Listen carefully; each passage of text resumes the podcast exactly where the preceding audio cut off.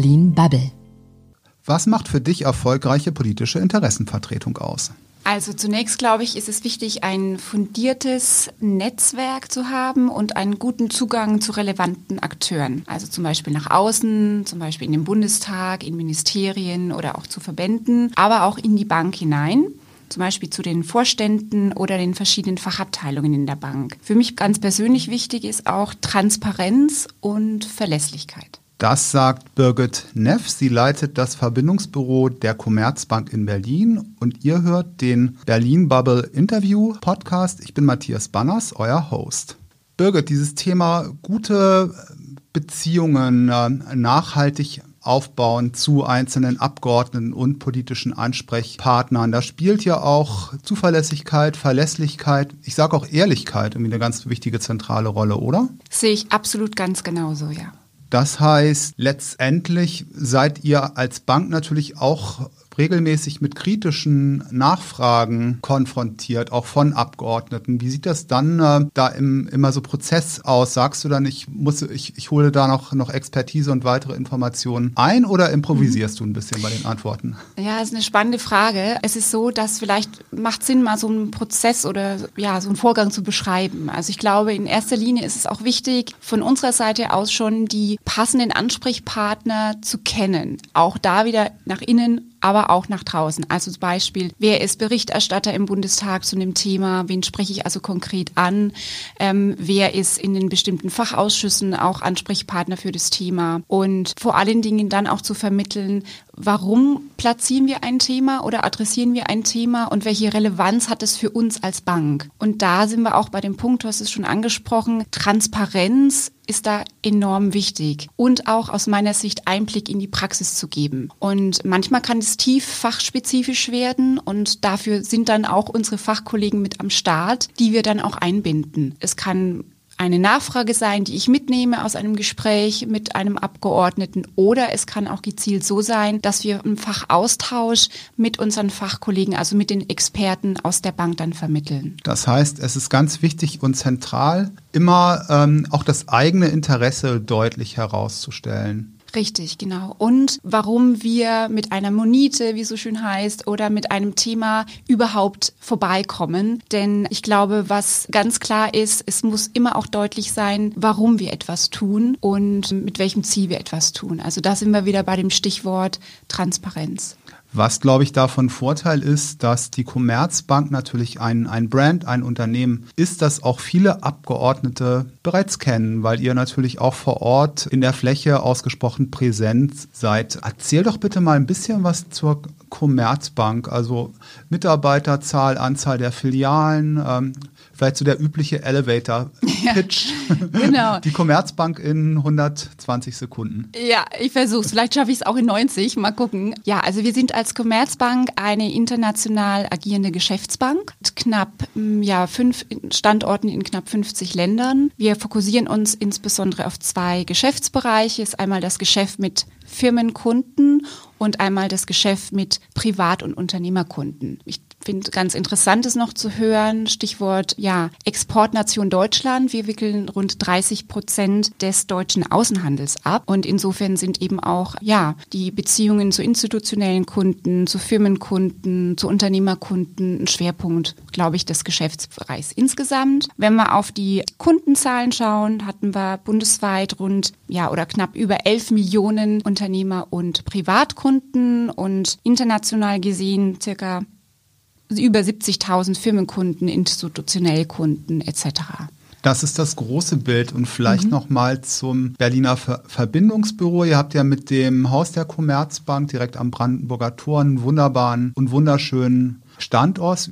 Wie seid ihr dort aufgestellt? Ja, du hast es äh, angesprochen. Man findet uns eigentlich immer, wenn man zum Brandenburger Tor fährt, gleich das Haus links daneben, wenn man von der Adlon-Seite kommt. Wir sind dort insgesamt acht Kollegen, zwei Kollegen, die auch noch fachinhaltlich arbeiten, also bestimmte Gesetzentwürfe covern, bestimmte inhaltliche Themen betreuen. Wir sind aber auch ein Veranstaltungshaus. Das heißt, wir führen eigene Veranstaltungsformate durch und ähm, sind auch manchmal Gastgeber für dritte Veranstalter, die zu uns kommen. Das heißt, ich habe auch zwei Kolleginnen, die im Veranstaltungsmanagement tätig sind und dann noch ähm, ja, zwei Assistenten und ähm, ja, insofern sind wir ein kleines, aber feines Team. Ist denn das gesamte Lobbying bei euch in Berlin gebündelt oder wie ist da die Zusammenarbeit mit der, mit der Zentrale, also auch die inhaltliche Zusammenarbeit? Mhm. Ja, wir sind als Verbindungsbüro das Bindeglied der Bank zur Politik. Das heißt konkret, dass wir auch eigene bankpolitische Positionen zu regulatorischen oder zu politischen Themen verfassen, steuern und auch äh, für die Gesamtbank koordinieren. Dabei arbeiten wir auch sehr eng mit unseren Kollegen aus dem Verbindungsbüro in Brüssel zusammen, die insbesondere auch die europäische Gesetzgebung im Blick haben, aber auch mit ganz vielen Kollegen aus verschiedensten Fachabteilungen der Bank.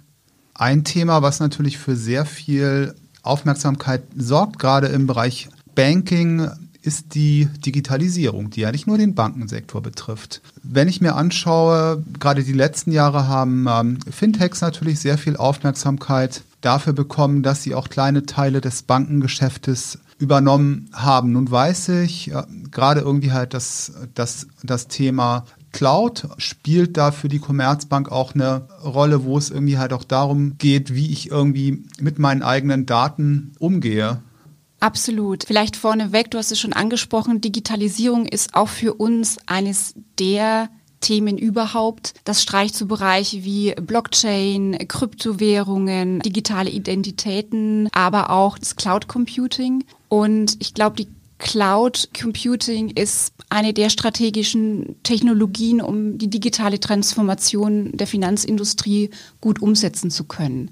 Durch die Nutzung kann man schneller Anwendungen realisieren, man kann schneller und besser Daten zum Beispiel auswerten. Und wir nutzen auch schon Clouds, allerdings im Moment von US-amerikanischen Anbietern. Und deswegen glauben wir auch, dass wir mit Blick nach vorne, um eben auch international nicht abhängig zu sein von US-amerikanischen oder chinesischen Anbietern auch das Thema europäische Cloud verschärft in den Blick nehmen müssen. Da passiert auch schon einiges. Gaia X, Stichwort noch. Genau, ganz genau auf deutscher Ebene. Deutschland ist sehr intensiv, insbesondere mit Frankreich, aber auch mit anderen europäischen Ländern in dem Projekt Gaia X engagiert. Aber auch mit Blick auf die Finanzindustrie ähm, passiert einiges. 2019 haben wir als Commerzbank zusammen mit anderen europäischen Banken die sogenannte European Cloud User Coalition gegründet. Ziel ist eine ja sehr starke, verlässliche europäische Cloud für die Finanzindustrie zu schaffen, die vor allen Dingen auch den strengen entsprechenden Datenschutzbestimmungen auch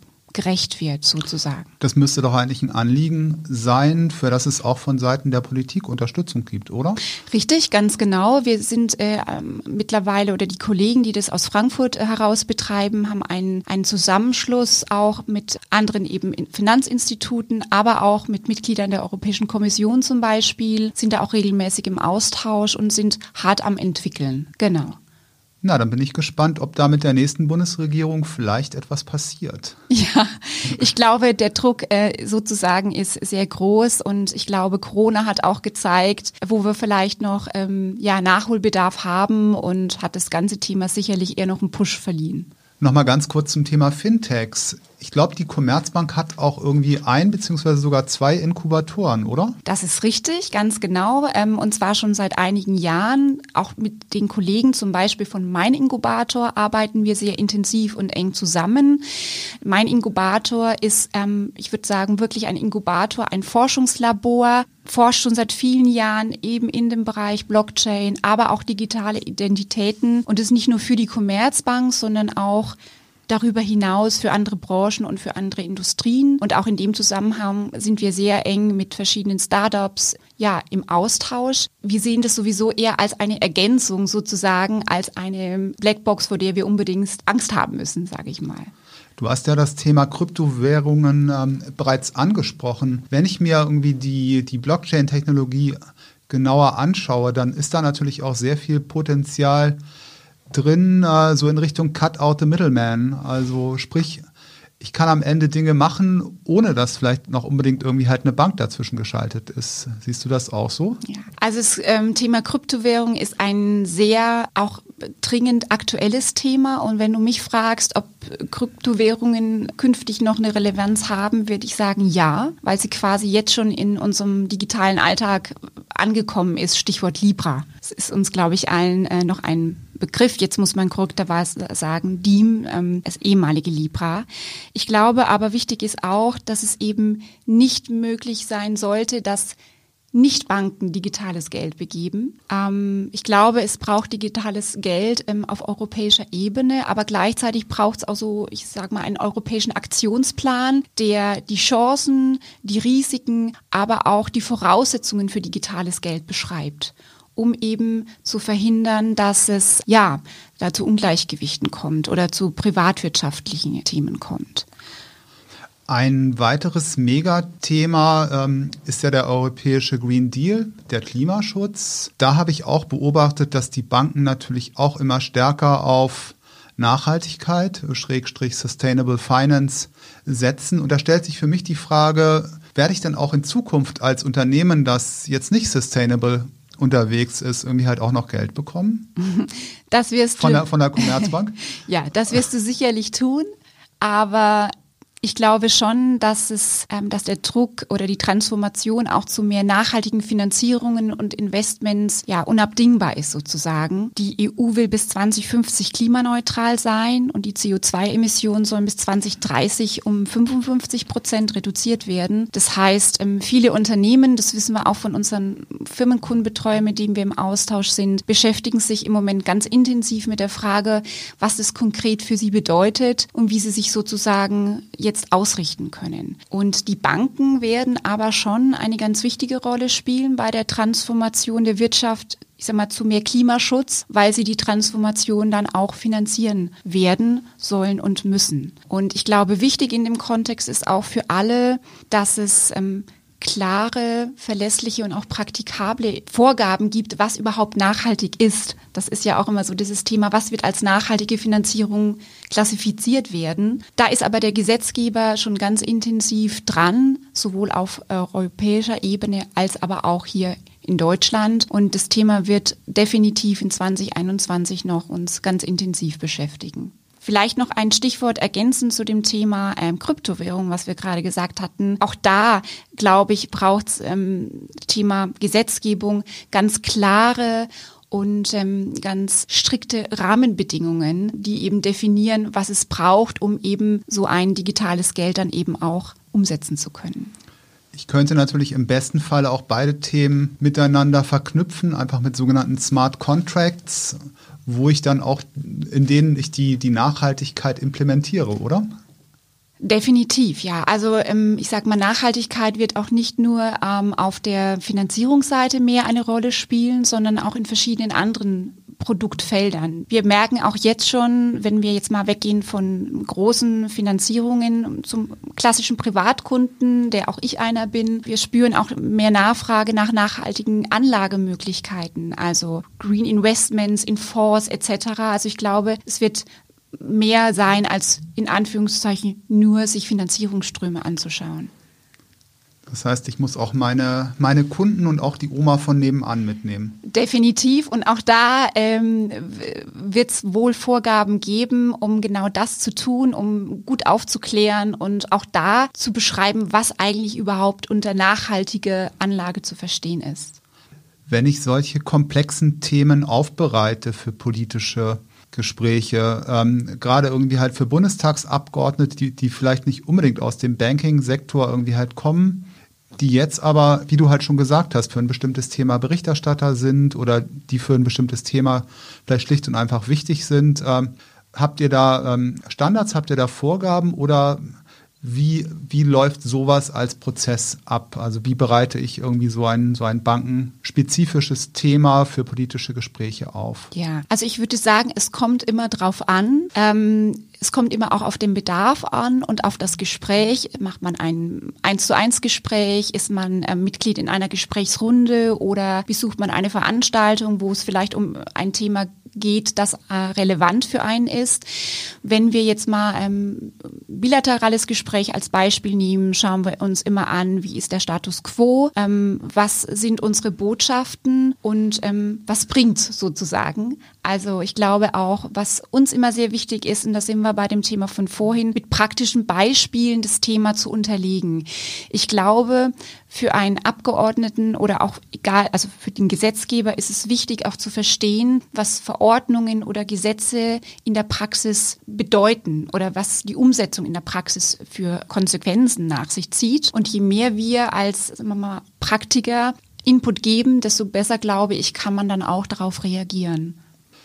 Das bedeutet aber ganz konkret, wenn es irgendwie ein bestimmtes Gesetzgebungsverfahren gibt, und du hast ja auch irgendwie schon gesagt, euch ist immer als Commerzbank sehr wichtig, auch euer eigenes Interesse herauszuarbeiten, dass natürlich nicht nur ihr euch zu einem Thema positioniert, sondern irgendwie auch äh, diverse Verbände, für die ihr Mitglied oder in denen ihr Mitglied seid und ähm, mit denen ihr irgendwie auch bei diesen Themen zusammenarbeitet. Wie unterscheidet sich denn so eine Positionierung der Commerzbank von einer Positionierung des Bankenverbandes? Mhm. Also ist das immer deckungsgleich? Ich denke nein, oder?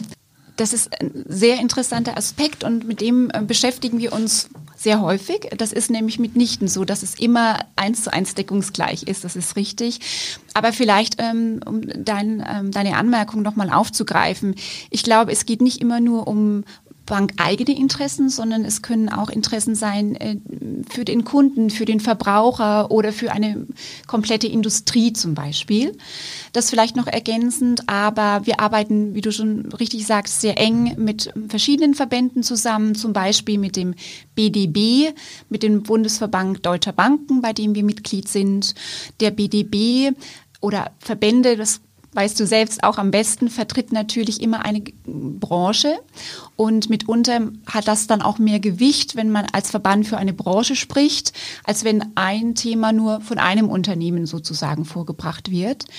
Ein Verband hat natürlich aber auch immer verschiedene Mitgliedsunternehmen und manchmal unterscheiden sich die Interessen in Nuancen und ich glaube, für den Verband ist es dann die Herausforderung, eine gemeinsame Stimme, die für alle passt, zu finden.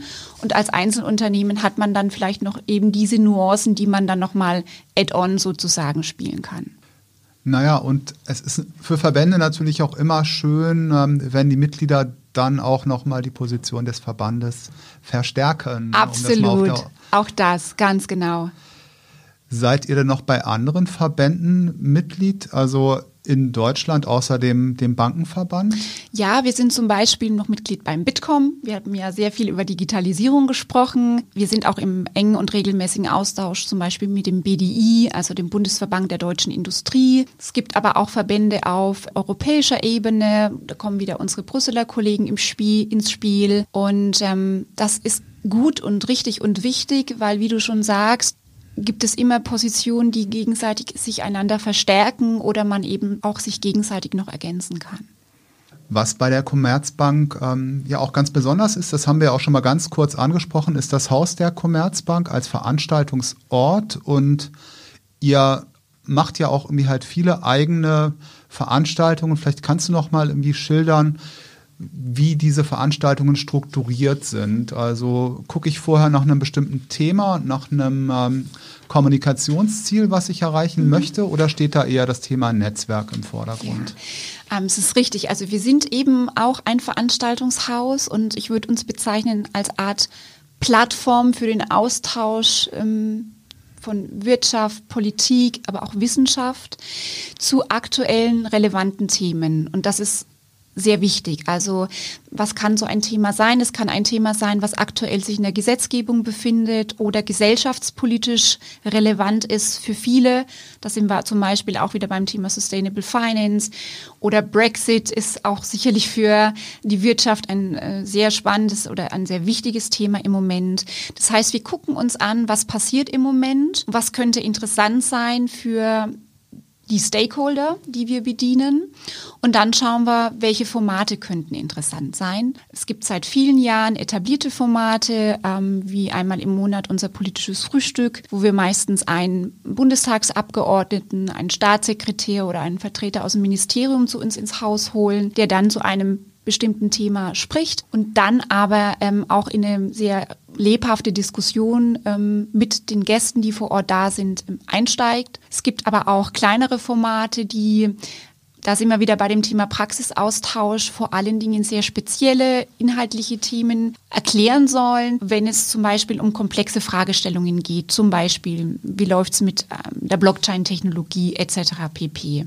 Das ist uns sehr wichtig und dementsprechend ähm, ja, versuchen wir auch immer am Puls der Zeit sozusagen zu sein. Klappt das denn jetzt auch ähm, mit den digitalen Formaten? Also das ist ja schon ein deutlich anderer, anderer Schnack und es ist ja auch ganz schwierig, das irgendwie umzuswitchen von Präsenz auf digital. Ja, also Corona, natürlich die Kontaktbeschränkungen haben da einen ziemlichen Keil erstmal reingeschlagen, das ist richtig. Es gab eine Vielzahl an digitalen Veranstaltungsformaten, auch von anderen natürlich, von anderen Verbänden, auch von anderen äh, Institutionen. Wir haben auch kleine Veranstaltungen durchgeführt, aber nicht inflationär. Und ähm, vieles wird auch bleiben, aber ich glaube, gerade wir mit unserem Haus äh, lechzen auch danach, wenn es wieder mit ganz oldschool analogen Begegnungen losgehen kann und wir auch wieder Formate bei uns im Haus durchführen können. Ja, danke Birgit, da stimme ich dir ausdrücklich zu. Zum Abschluss habe ich noch irgendwie drei ganz kurze Fragen. Also bitte eine Entscheidung treffen und vielleicht einfach mit einem Satz begründen. Mhm. Berlin oder Frankfurt? Berlin, weil ich Berlin im Vergleich zu Frankfurt vielfältiger finde in dem, was man auch privat machen kann. Da bietet Frankfurt auch mehr, als mancher vielleicht denkt. Ich habe ja fünf Jahre auch in Frankfurt gelebt, aber Berlin schlägt Frankfurt in dem Moment. Deutschlandradio oder Frühstücksfernsehen? Morgenmagazin, wenn ich zu Hause bin und den Fernseher anhab und wenn ich lange Strecken im Auto fahre, dann sehr gerne Deutschlandfunk. Auch sehr ah, lange. Okay. Wie schaut es mit Gesetzentwürfen aus? Druckst du die aus oder liest du die lieber auf dem Tablet? Um drüber zu flippen, reicht's auf dem Tablet. Manchmal, äh, das wissen wir, glaube ich, beide, reicht's nicht, wenn man ähm, mit einem Gesetzentwurf von zehn Seiten zu Rande kommt, sondern manchmal sind es vielleicht ein paar hundert Seiten und dann muss man auch manchmal noch zum Oldschool-Drucker greifen und sich Papier ausdrucken. Wunderbar. Ja, liebe Zuhörerinnen, liebe Zuhörer, das war der Berlin Bubble Interview Podcast mit Birgit Neff von der Commerzbank. Es war mir eine große Freude. Ich hoffe, dir auch, Birgit. Absolut. Ich danke dir. Es hat Spaß gemacht. Und wenn euch der Podcast gefallen hat, dann freuen wir uns natürlich über Bewertungen auf den Podcast-Plattformen. Wir freuen uns über Kommentare auf ähm, Social Media und ihr könnt uns natürlich auch abonnieren. Tschüss. Tschüss. Das war Berlin Bubble.